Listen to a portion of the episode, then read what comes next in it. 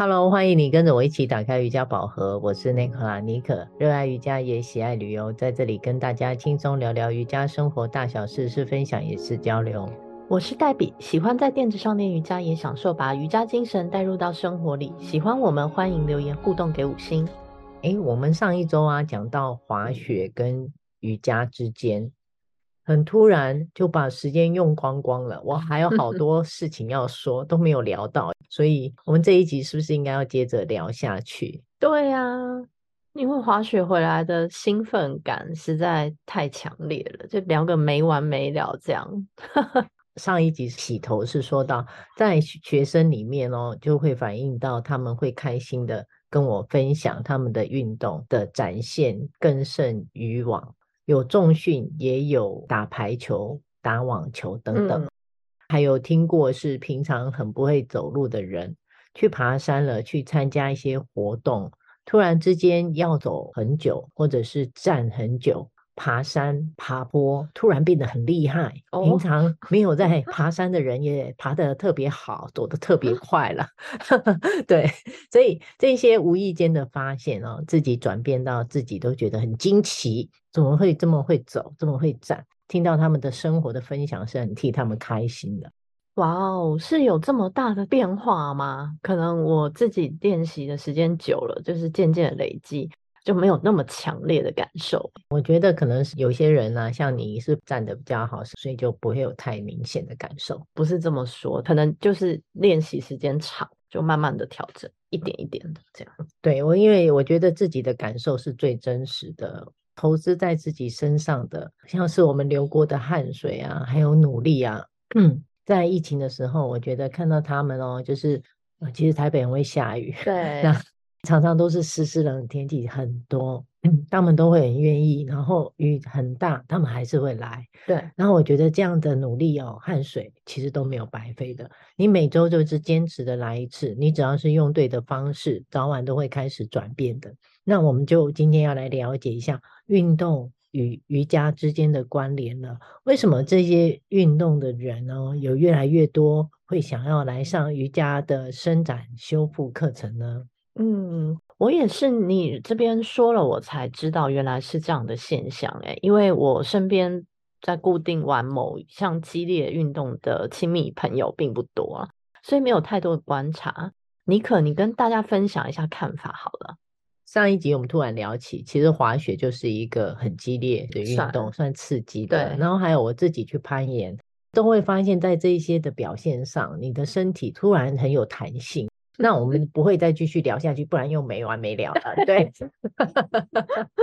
只是讲在这么多的运动项目中，我相信持续的练习，一些体能上或是心肺、耐力、身材都能维持得很好，在表现上大放异彩的也很多。这是完全按照自己你的个性，还有你喜爱的运动项目有不同的展现。嗯，是的，而且运动方式的种类说起来是五花八门。现在各种国外新型的训练也不停的被引进台湾。我也是借由我自己还有学生们的分享，我发现，在运动项目的表现很杰出，但是往往身体就会开始有一些状况会出现。嗯，发现自己无法进一步的突破现况，这种状况还蛮多的。会啊，对。还有就是会让自己处在一些极度不端正的身体位置，因为可能你长期某一些运动项目预备的位置都很奇怪，它不是站好站直的，嗯、它可能是弯曲的，是。对，它要准备接球、打球之类的动作都会很奇怪，它不是真正的处于一个很稳定的站姿的位置，对，所以这一些长期打球的习惯就是会破坏身体原来的协调性。也会过度的磨损一些特定使用的关节，还有肌肉组织。这样子的长期练习也是会让身体的正位不见哦，然后就会发现身体有一点问题，像是你的肩颈就特别的僵硬啊，极度的扭曲，然后或者是身体极度的不柔软，伸展不开来，造成你过度使用，肌肉紧绷，也可能是心理压力大。很想要表现得很好，但是却非常的失常了。是，这些都是很有可能的。对，而且很多讲究时间效率，或是标榜短期瘦身消脂的这样子的运动项目，一上来支教会让你热身五到十分钟，接着就是激烈的状态了。那你想想，心肺功能一下子飙升的同时，身体本来就会变得更紧张，所以常常不自觉的越练越紧，会让身体很容易来到一个不是特别安全的位置，也是需要多小心的。所以啊，能有这样的警觉，发现要来上瑜伽课，我觉得这是非常可喜可贺的事情。是。因为啊，只要你踏进教室来，就是给了自己一个很好的机会认识自己的身体。喜爱运动不代表你真的了解自己的身体很多哦，这是一个有趣的迷思。是。对，你千万不要以为你运动表现非常好、非常厉害，就是身体的状况极佳。嗯，确实如此哦。尤其像一些马拉松，你在做的时候，或是说你攀岩、爬山。就是特别来劲的那个同时，其实你有时候是对身体没有觉知的这个情况。我相信，也就像尼克你刚刚讲的，迷思自己会陷入在一个感觉特别好的状态里，然后在开始瑜伽课程后，就会开始会发现一些很奇怪的事情。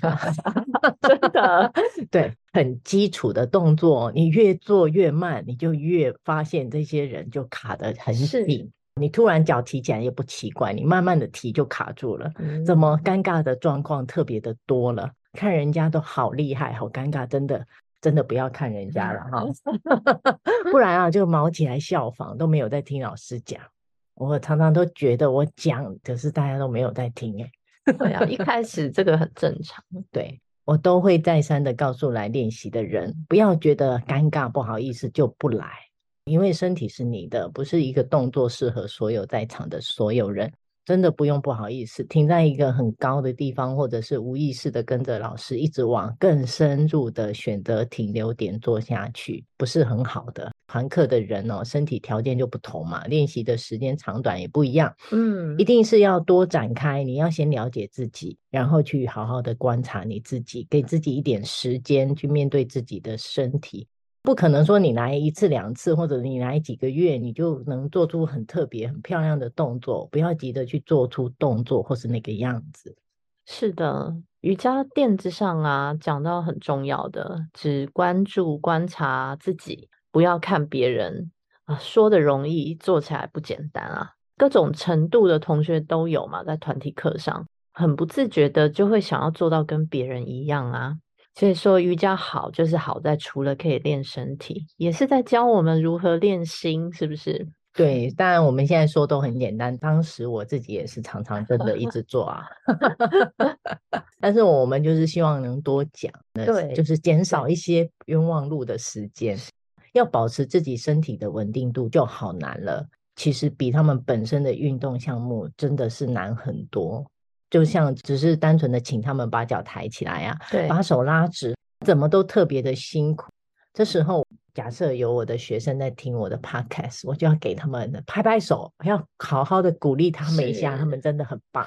对，因为他们愿意去接受自己的身体，我觉得这个第一步就很值得鼓励了。对，然后面对去发现他的细节，细节也是很重要，有耐心的去调整练习，再练习，终于。终究会有那么一天，你会发现不同，而且是来的很巧妙。嗯，是的。那我另外一点想要提的是，瑜伽跟其他类型的运动比较起来，也是十分讲究呼吸，用呼吸找身体空间的。嗯，那一旦你的练习稳定密集过一段时间，积累了一段时间。你大概掌握用呼吸实力跟放松的技巧以后，它除了帮助你在其他喜欢的运动项目会有更好的表现与耐力以外，那你自己对身体的觉知提升度，你会更懂得如何在运动中保护自己，不会贸然的太快进入一个不适合自己身体的位置，就可以学着跟教练去沟通，有没有一些替代的动作啊，或是其他更适合自己的动作可以来做。相对的也会降低你受伤的风险。虽然另外一个角度来看，如果你真的也很喜欢瑜伽，当你练完了其他的运动，再回来瑜伽，会继续感觉有点辛苦。怎么好像又变得肩膀啊、胯啊什么又紧又酸了起来？这个都是很正常的，不用太惊慌。这个是身体再度回归到本来的位置，很自然的情况。当然，如果你的个性跟尼可一样，喜欢的项目五花八门，有非常多，那可以试着把这些练习排列组合一下。也祝福大家能在各种不平衡中找到属于自己运动的平衡，是不是跟人生一样？嗯，哎、欸，对啊，你提到很多点，我也很认同。刚刚没有提到的，对，所以听起来啊，喜爱运动的人是很需要瑜伽的。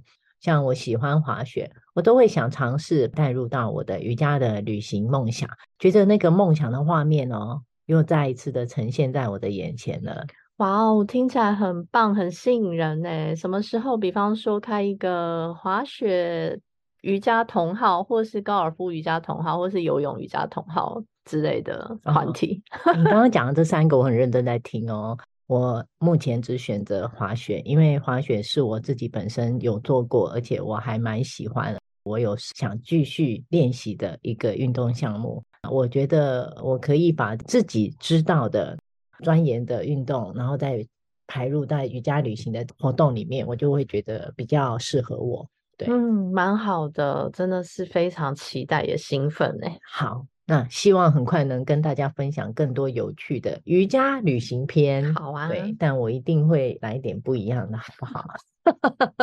搓手敲碗，等着看。好，欢迎跟着我们一起轻松聊瑜伽、聊生活、聊心情。欢迎上尼可的脸书，尼可打开瑜伽宝盒，按赞追踪，或是追踪我的 IG Nicola Yoga N E C O L A 底线 Y O G A。